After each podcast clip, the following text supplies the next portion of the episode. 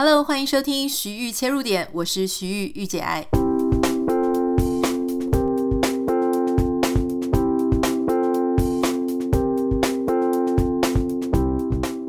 欢迎收听今天的节目。今天想要跟大家分享一个最近在脸书上、Facebook 上面呢叫苦连天的一件事哦，就是关于脸书，它最近又大幅的调降了整个触及率。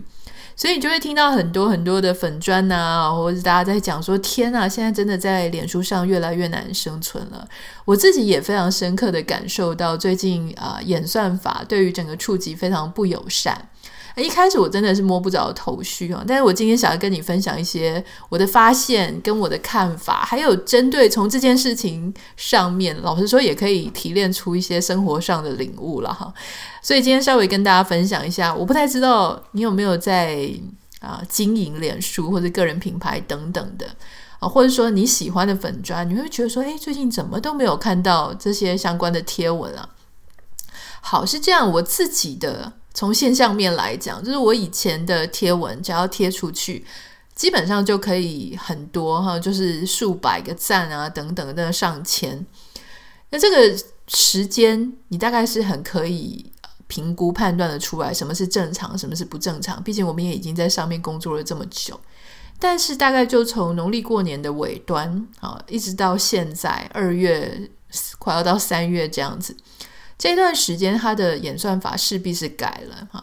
那改了之后，你就会发现说，诶，如果你没有很认真的在规划你的内容，你贴出来的东西，也许就跟以前一样哈。以前我们怎么样做这个脸书呢？有时候当然会是很精彩的，有爆点的内容啊，针对时事的讨论啦，特别好笑啦，特别的呃，能够抓人家眼球。但是有时候我们也会聊一些。呃，比方说园艺啊，贴朵花的照片啊，写一些可能有些人会有感觉，但有些人没有感觉。好，那有些时候是分享一些书，这个书可能也不是那种很热门的书，就是一般的书。如果你现在在分享这一些平平的内容啊，也就是说不是十颗星那种爆点的内容，而是懂的人懂，喜欢的人喜欢。你如果是贴这种内容的话，你就可以非常明显感觉到这个触及率烂到不行。关于脸书的演算法和触及率呢，一直以来它都是一个非常大的迷思跟谜团啊，它从来都没有真正的公布一次它的演算法，它的触及演算法到底原则是什么？有原则，可是没有详细的做法。这个原则呢，它也会根据每一年这个脸书它所呃想要发展的东西，所以不一样。外国就有人去分享说，哦，每一年有哪些不一样？大概从好几年前开始啊，他想要去推什么影片的时候，想要跟 YouTube 一较高下的时候，他就会调高影片的触及率。可是现在，你如果贴影片的话，你的触及率就会很差哦。也许短视频，或者他希望你改去用 Real，他就会做得比较好。他有他自己的一些方向。好，那例如说以前他也很开心啊，希望大家能够多多使用它，就诶里面放连接，或是放多张照片都没有问题。但现在这些通通都是问题。那像我自己就啊、感受到说，比方说像我以前在台湾的时候，我知道很黄金的发文时间大概是晚上的十点左右，因为大部分的人下班回到家开始轻松的想要使用 social media 的时候，大概是晚上。当然，这个也跟啊、你自己的。粉丝团或粉砖的这个族群，他是多半都是上班族吗？还是都是学生呢？还是都是在家里带小孩的妈妈呢？他的热门时间会不一样。例如说，你如果家里是小孩有小孩的妈妈，他们可能诶就会再早一点点，可能八点啊九点，因为后面他要陪小孩睡觉嘛，他的作息会跟大家不太一样。那甚至有可能早上五六点，他们早一点起床啊，那五六点说不定也是一个黄金时段，对他们来讲。但是对我自己的族群来讲，大概就是晚上十点、十一点左右。搬到美国之后呢，我有一点难，就是跟上台湾的这些时间哈。我也没有特别喜欢用预设发文，因为预设发文我没有办法第一时间跟大家互动，所以我就改成在台湾的中午、下午的时候去发文哈。因为台湾晚上是我这边凌晨嘛，那所以。呃，台湾中午下午，我觉得也 OK。就我自己的实验下来呢，呃，在这几年来，其实我并没有觉得有差多少，就是这这些时间发文。可是，我就发现，在这个今年哈，从一月底到二月的这段时间，中午发文的状况呢，那个互动就会很差。但是你说详细我到底发现了什么？哈，虽然他还是没有去公布他最近到底依据什么样的原则去做调整，他也不会告诉你他的秘密。但是呢，我自己有发现啊，比较合理的推测推论应该是之前好，他可能给你的。因为大家都知道，他会去分析这个贴文是不是受欢迎。如果这个贴文越受欢迎呢，那他就会给他越多的啊、触及。如果这个贴文越不受欢迎呢，嘿他就会降低他的触及，他会判断这是一个没有价值、没有意义、不需要、不值得被大家看到的一个内容。但是他要怎么样判断这件事呢？他就是判断说，在某一个特定时间内，当这个贴文出现之后，多少人跟他互动啊？多少比例的人跟他互动？他比之前的贴文互动高还是低？那这件事情你可能就会觉得说，诶，嗯，这个对某一些内容不是很公平，特别是比较严肃的内容啊，例如说，有些人他可能。啊，名人去骂另外一个名人，或名人骂政府，或骂什么，就是有一些争议型的，很可能短时间内就会很多人去跟他回应啊。比方说比较争议型的内容。可是今天如果我们要谈的是一个比较重要的议题，比较严肃的议题，他一定就是第一个要花时间看嘛，哈，然后要花一点脑筋。可能很多人就觉得说，我现在正在上班，手边有事情，我先呃晚一点再看，晚一点我再去划他的脸书来看。可是光是这样子的做法呢，他就有可能判定你跟这个贴文的连结是不够的。但以前我自己的观察是，一个贴文它的容忍，就是说他一开始在测试这个到底是不是一个受欢迎的贴文，它的时间拉得比较长。虽然我没办法讲具体的时间是多长，但我的观察大概三十分钟、一小时、两小时。他会去看这一段时间内的啊，他不会瞬间定生死，他会给你一段时间去看他的表现。那通常在这一段时间内的表现，我觉得合理嘛，因为如果说你是白天，你可能正在开会，手边正在有事情，正在讲电话，你会是利用你吃饭的时间，或者稍微休息去上个洗手间的时间，滑一下，跟他互动一下。但我觉得最近最大的状况就是他的时间那个容忍值尝试的时间变得非常非常短，甚至那个黄金时间我自己看很可能是就是一分钟、两分钟，甚至几秒钟的时间，就是这么的短。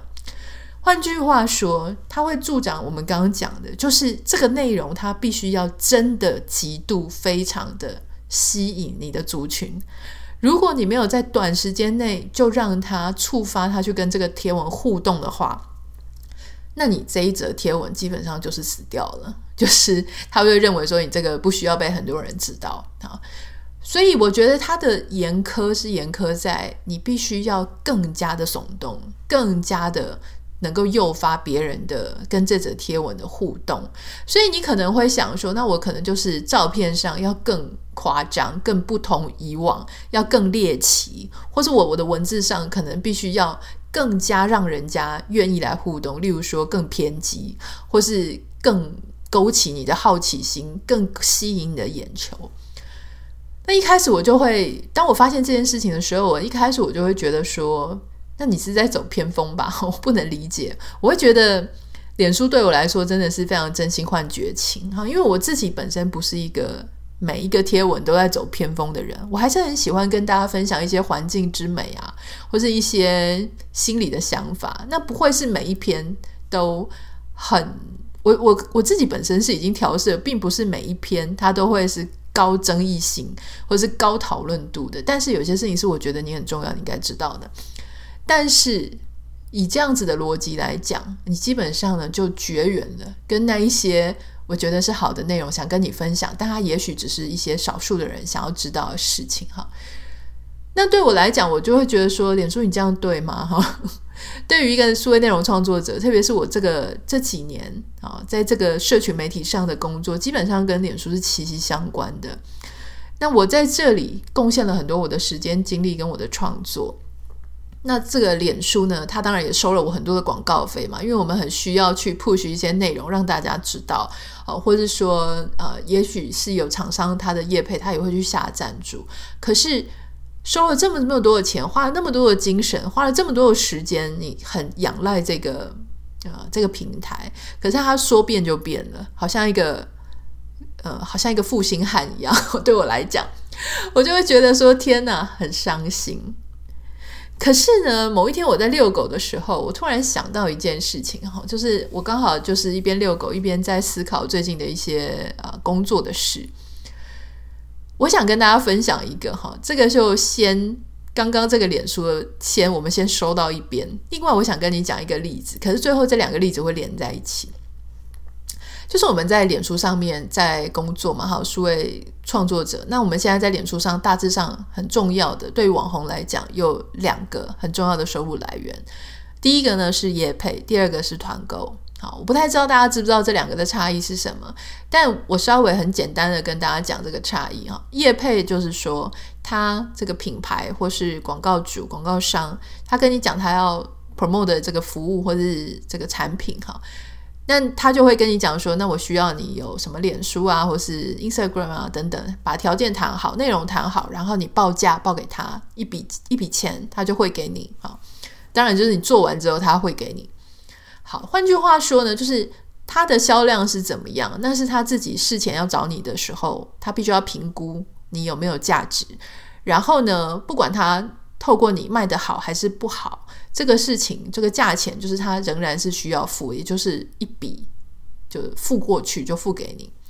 团购有一点不一样哈，我不能讲说全部人都跟我一样，因为每一个数位创作者都是自己的老板嘛，大家自己制定的规则都不太一样。但大致上团购是这样，就是如果你不是极度有名的，你是基本上就是不会有保底，就算你很有名，你也不一定有保底啦。那就是说团购就是好，我跟你讲好。这个团购，我给你的这个商品是什么？优惠价格是什么？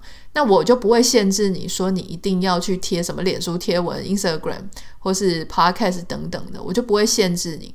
有些人会想要限制啦，那有些人愿意被限制，但我是不愿意了哈。我会觉得说，你又没有保底金，我干嘛让你指手画脚？就说我还要产出什么内容哈？因为我觉得他必须要跟业配做不一样的区隔。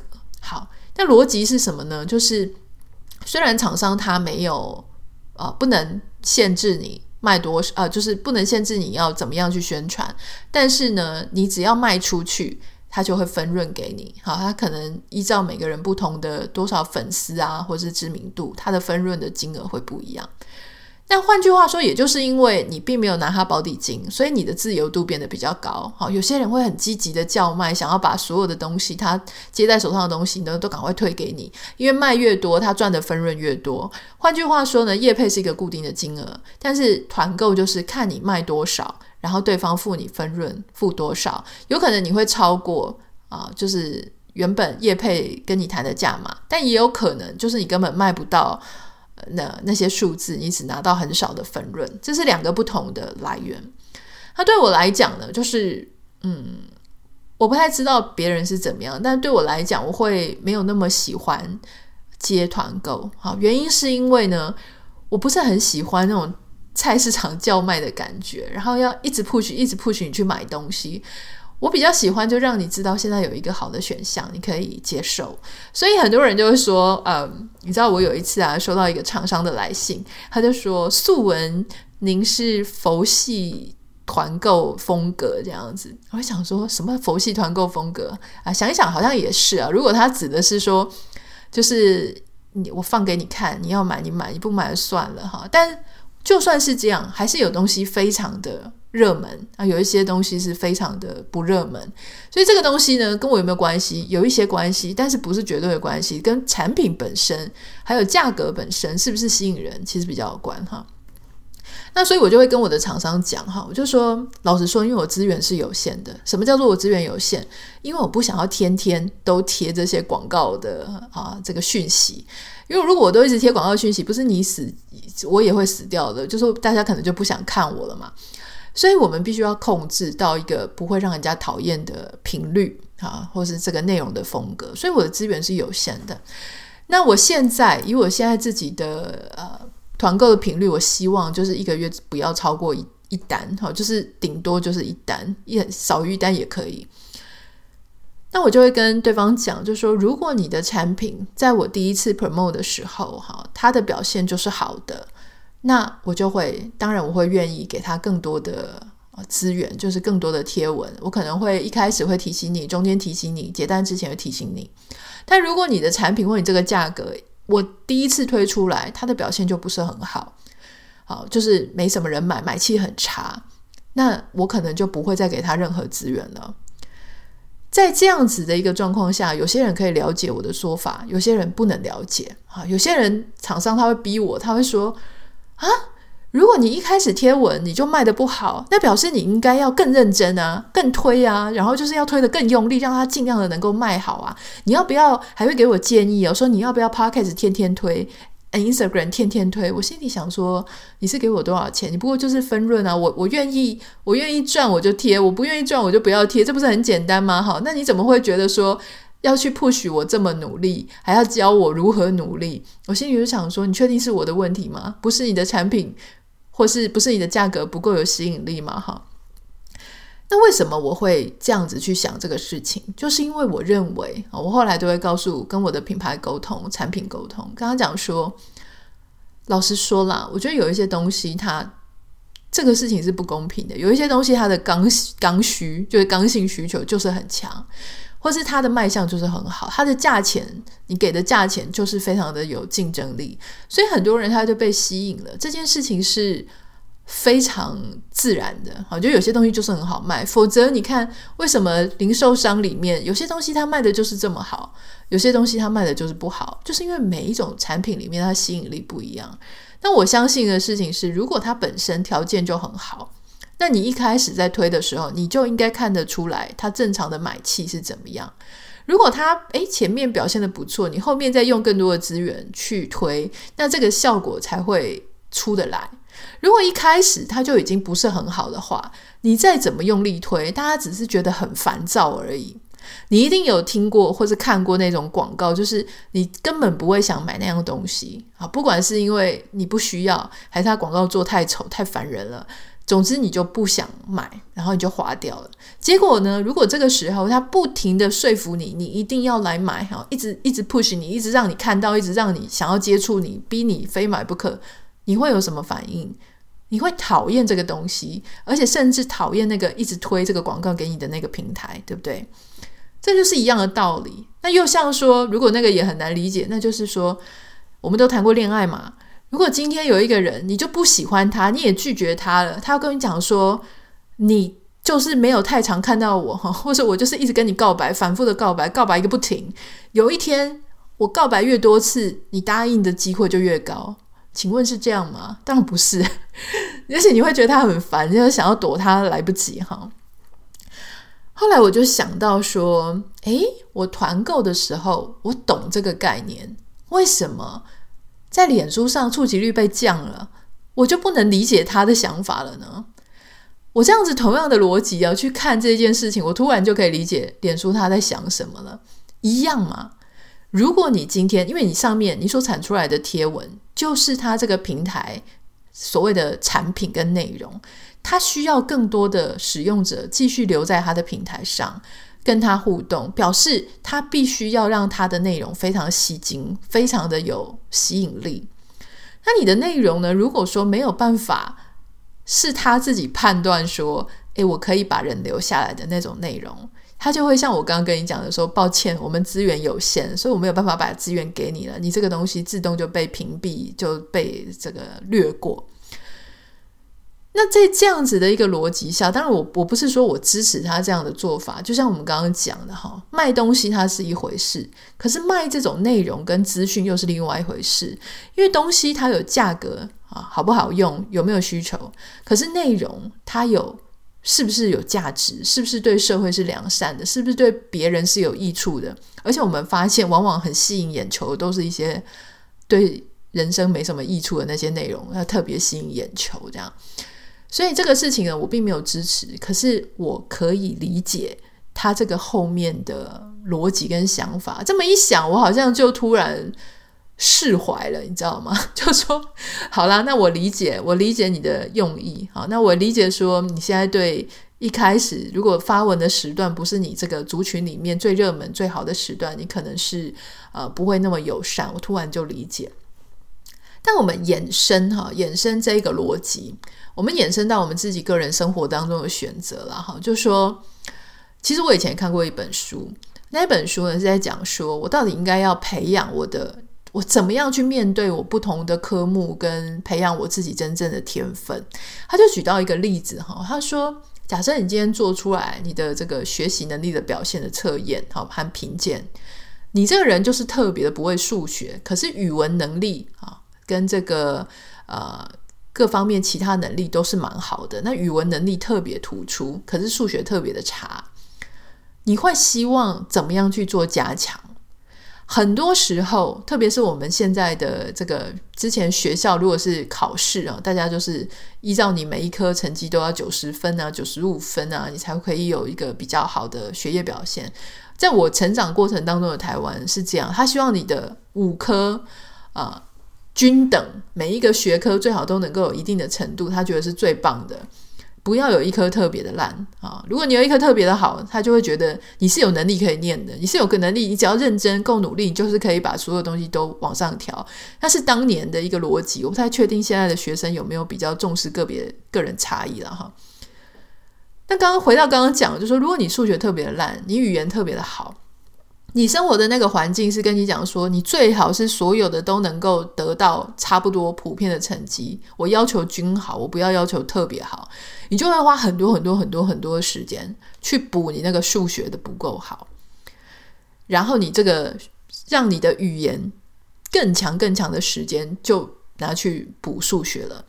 可是像在美国或是西方的一些学习的，他们的逻辑是，诶。每个人都会有他比较弱的地方。其实你不需要特别的想要把你的数学花一大堆别人双倍的、三倍的时间，去把你那个本来就没什么天分的数学补到跟一般普通人一样的程度。你应该是要把你那个大量的时间、精力、热情拿去你很有天分的那一个主题跟学科，让它能够淬炼、能够打磨，变成。很难得的哦，比别人更加呃，这个因为你更有天分，所以很可能得到成就比其他人一般人就是更多更好。那他们会觉得说，你应该是要专注在你有天分的那个部分哈。所以我觉得这个逻辑也是有点类似，就当我们自己资源有限，人生的时间有限，我的精力有限，我的热情有限，我到底是应该要去投注在那一些？真的没什么希望，看起来就有点差的 那种项目上，还是我应该花很多的时间，把那些有限的时间、精力、资源花在那些我本来就表现的比较好的那些主题上呢？啊，我觉得很多人也许现在已经可以接受，就是说。啊，就放过自己吧。那些你真的不擅长，也没天分，然后也也真的不是很想学，也不好奇的东西，你就先放一边。因为人生不是只有数学不好，老实说你还可能其他东西都不好。难道你要每个都去补吗？好，那你不如把那一些有限的时间、热情，哈，拿去投注在你真的很有兴趣的这个天分这个这个领域上面。这个是我从。啊，虽然说这几个主题听起来让我都有一点远，但是我老实说，我觉得他在讲的是同样的一个事情。不管是你的贴文的触及率，或者说你个人啊在工作上面你的投入，或是你要怎么样判断，我到底是要硬凹，我会觉得说我只要靠着我努力，不断的努力，我非常的强迫我自己，我就一定可以得到稍微有一点好的结果啊，感觉好像。没有办法接受自己有哪里有一个缺陷或有一个凹洞这样子，还是说我应该就接受这件事情，它是一个常态。每个人，不管你在做事业或感情，或是你的学业上面，都是有可能会有一个凹洞处。那个凹洞处是你可能比较不擅长的。然后有些人他就一直想去填那个洞，可是有一些人他去推一座山了，哈，去叠一座山了。我觉得每个人的想法也不一样。今天就是提供给你一个。呃，另外一个观点，如果是我自己的话，我会希望我是花时间去堆那一座山。啊、呃，你说那凹洞怎么办？呃，我会学习跟这个凹洞和平相处，而且接纳、接受本来人生或者我自己就是有很多凹洞了哈。这个是我会觉得能够稍微让我活得比较平衡跟开心。我不会假装没有那个凹洞，而我会觉得说，因为每个人都有凹洞，所以我有一个凹洞好像也不是很稀奇。